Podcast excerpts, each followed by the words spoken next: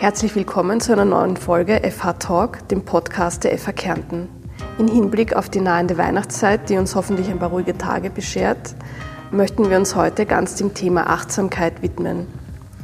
Als Gesprächspartnerin begrüße ich dazu Sabrina Katzenberger. Hallo Sabrina. Hallo, vielen Dank für die Einladung. Ich freue mich hier zu sein. Danke fürs Kommen. Sabrina ist wissenschaftliche Mitarbeiterin im Studienbereich Wirtschaft und Management der FH Kärnten und sie ist Yoga- und Achtsamkeitstrainerin. Im Rahmen einer Lehrveranstaltung hat sie eine Einheit zum Thema digitale Achtsamkeit gehalten und sie ist darüber hinaus äh, sehr engagiert im Verein FA Kärnten Sport und bietet auch Yogakurse im eigenen Yogastudio an. Genau. Sehr umfangreiches Portfolio. Vielen Dank, schöne Begrüßung. Sabrina, Achtsamkeit ist ja ein richtiges Trendthema geworden. Es gibt äh, viel Literatur zu dem Thema und es wurde einiges dazu veröffentlicht. Aber worum geht es eigentlich da genau beim Thema Achtsamkeit? Ähm, ja, Achtsamkeit an sich ist, wird sehr groß gerade überall geschrieben, so wie du es schon gesagt hast, und verwendet und fast schon ein bisschen zu viel verwendet. Aber im Grunde genommen ist Achtsamkeit eines der Tools, was uns heute hilft, von diesem Strudel, in dem wir uns manchmal befinden oder den man so wahrnimmt, an ähm, Aufgaben täglichen, an Themen, die herumschwirren, an ähm, beruflichen Themen oder auch wenn man im Studium ist ja, und sich mit verschiedenen ähm, Personen auch auseinandersetzt. Also alles, was so täglich auf uns einprasselt, ähm, kann nicht absorbiert werden sozusagen. Auch im Thema Digitalisierung, was du schon angesprochen hast. Wir sind unser Hirn kommt nicht ganz mit mit dem, was uns quasi rundherum alles so entgegenkommt. Und Achtsamkeit oder Achtsamkeitstechniken und Methoden sind eine Form, äh, eine, eine Möglichkeit ähm, zu lernen, wie man mit diesen Herausforderungen umgeht, die tagtäglich da sind. Und da ist es mir auch ganz wichtig zu sagen, dass Achtsamkeit auch wirklich eine Technik ist, die man erlernen kann.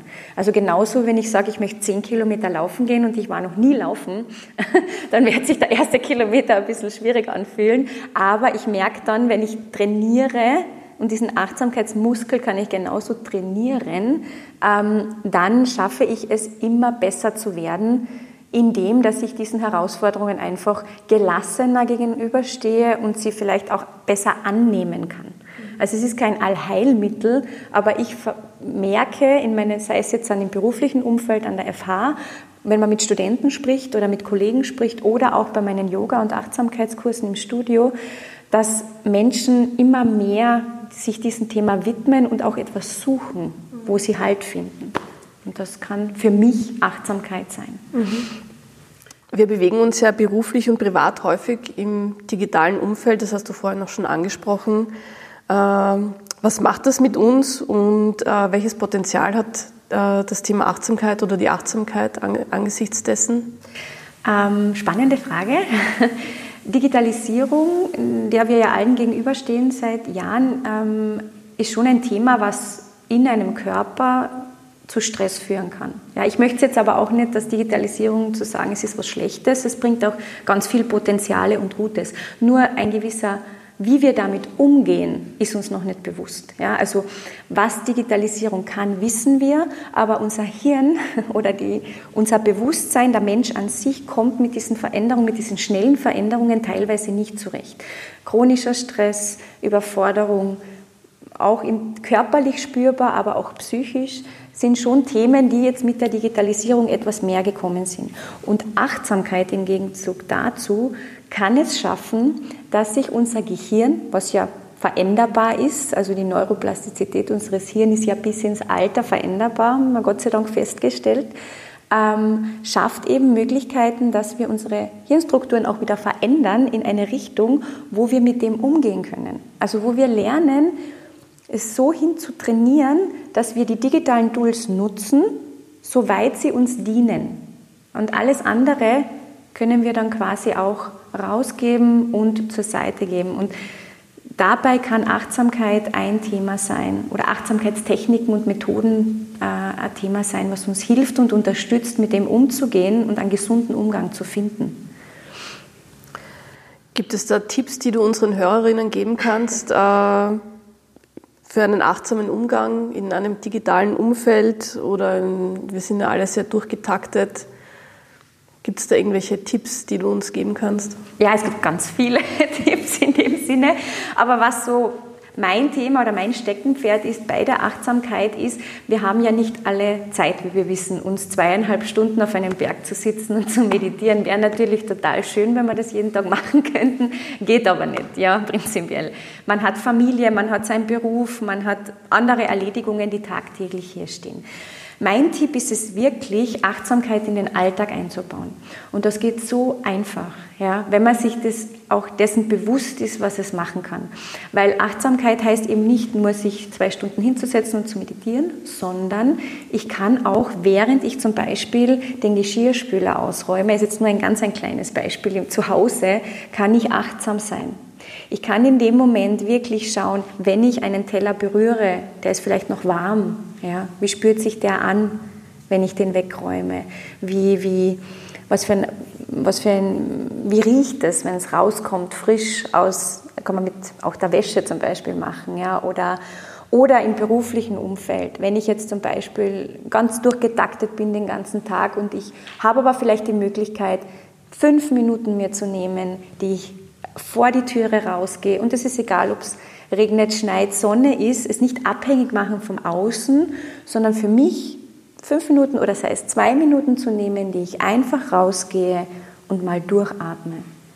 Und der Atem ist ja die Verbindung zwischen Körper und Geist. Das heißt, sobald ich flach atme, schnell atme oder gar nicht mehr atme, verliere ich irgendwo eine Verbindung zu mir.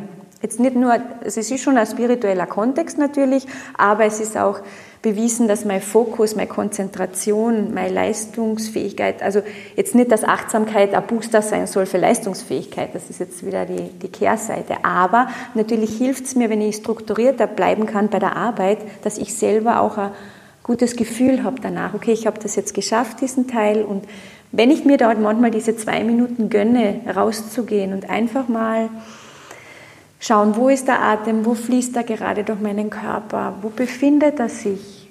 Oder einfach mal aufzustehen und die Füße wahrzunehmen am Boden. Das kann so viel bewirken, wenn ich mich in diesen zwei Minuten wirklich nur auf das konzentriere. Und da gibt es genug Techniken, die man auch erlernen kann, um so etwas scheinbar Einfaches ähm, umzusetzen. Weil man wird feststellen, wenn man sich einfach mal rausstellt für zwei Minuten, dass dann zig Gedanken kommen, Geräusche lenken an ab oder das Handy hat man vielleicht auch noch mit und eingesteckt und läutet. Das ist auch ein Training, das zu lernen, diese Reize von außen auf ein Minimum zu reduzieren. Und das hilft oft dann, deswegen geht man oft im Yoga oder in der Meditation oder im Achtsamkeitstraining eben in diese Innenschau. Weil nur das Innen hilft dir auch, das Außen zu verändern.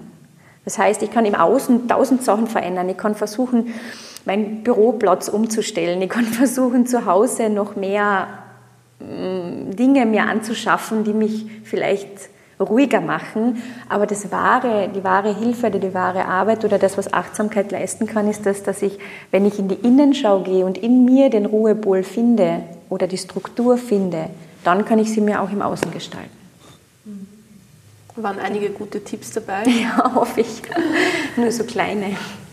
Wenn wir jetzt im Hochschulkontext bleiben, ja. äh, gibt es Hochschulen, die sich mit dem Thema Achtsamkeit schon befassen?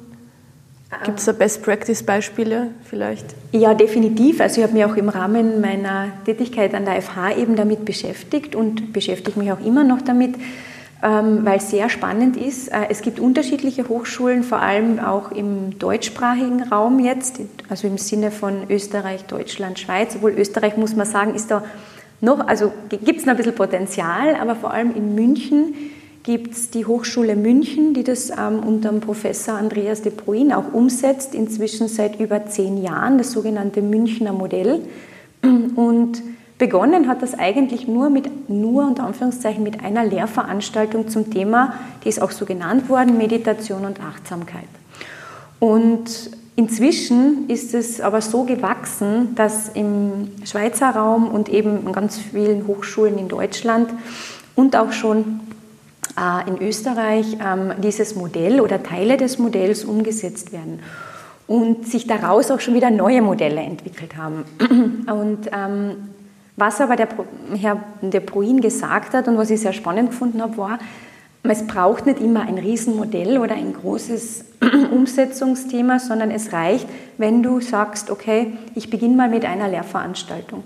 Und auf diese Lehrveranstaltung hin haben sich so viele Studenten beworben, dass es inzwischen auch in das Curriculum mit eingebunden ist und es auch wirklich eine, also eine Benotung gibt.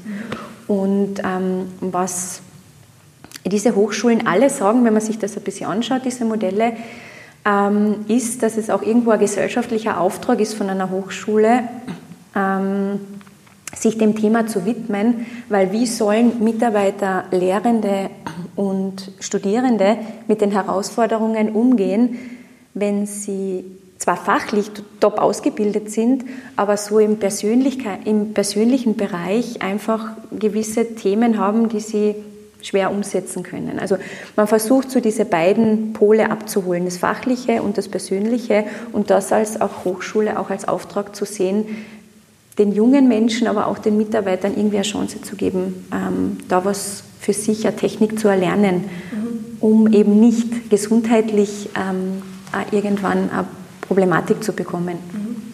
Sehr genau. spannend. Mhm. Eine Lehrveranstaltung ist es noch nicht, sage ich mal. noch nicht, ja, aber das Interesse ist äh, sehr, sehr groß. Mhm. Ja. Mhm. Äh, aber an der FH Kärnten bietest du ja einmal in der Woche äh, das Yoga Snack an. Genau. Im Rahmen von FH Kärnten Sport. Ja. Ähm, da können Mitarbeiterinnen an ihrem Arbeitsplatz online 30 Minuten einige Yoga-Übungen machen. Genau. Genau. Und hier baust du ja sicher auch Achtsamkeitsübungen ein. Ja, also es ist so, dass ich in dem Yoga-Sekt nur ganz kurz, wir haben uns das eben überlegt, was können wir den Mitarbeitern geben für so einen kurzen Impuls am Tag. Und das sind natürlich 30 Minuten ist lange, es gibt auch eine Aufzeichnung, falls man sich das genau nicht in der Zeit anschauen kann, aber wir machen kurze Yoga- und Achtsamkeitsübungen. Und es ist ja manchmal leichter, über eine Körperübung zu machen, als einfach still zu sitzen und zu atmen. Ja, also gewisse Balanceübungen, die wir dann zum Beispiel machen, helfen auch schon vom Denken ein bisschen in den Körper zu kommen. Und so etwas machen wir in dieser Zeit. Also Körperübungen, Atemübungen und auch kleine Meditationen. Einfach um einmal wieder ein bisschen runterzufahren von seinem Alltag, ein bisschen auszusteigen vom beruflichen Alltag, um dann wieder durchstarten zu können. Mhm. Genau, ja. Sehr schönes Angebot. Ja, es ist, äh, ist total ein schönes Angebot. Es, es, wird auch schön angenommen. Natürlich freuen wir uns, wenn es noch äh, ein bisschen verbreitert wird und wenn man so ein bisschen herum erzählt, das ist immer das Beste dann.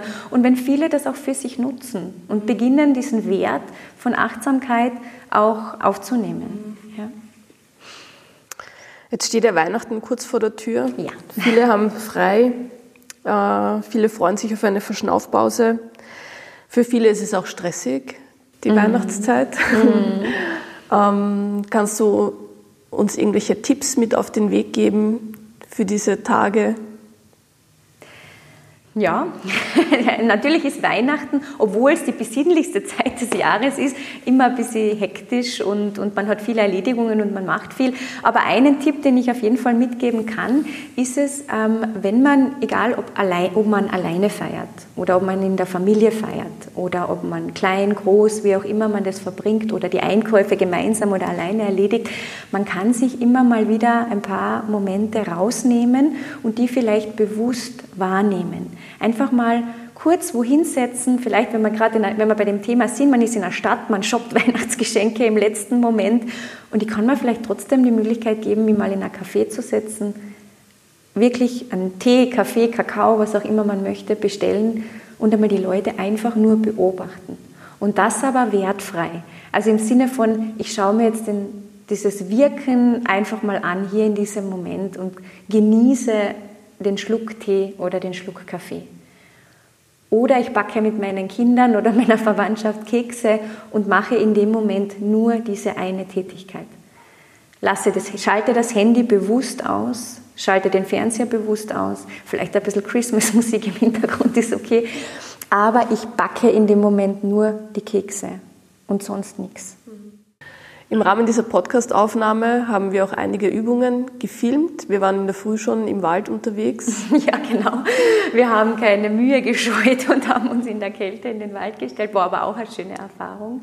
Ja, und da, wenn ich da gleich ein, ein äh, klinken darf, ähm, wir haben jetzt ein paar Körperübungen aufgenommen, ähm, Atemübungen und auch äh, kleine Meditationen die man sich eben dann auch anschauen kann, um es einmal ein bisschen reinzuschnuppern in das Thema und um eine Angeleitung, weil anfangs ist es oft leichter, man hat eine Anleitung bei den Übungen.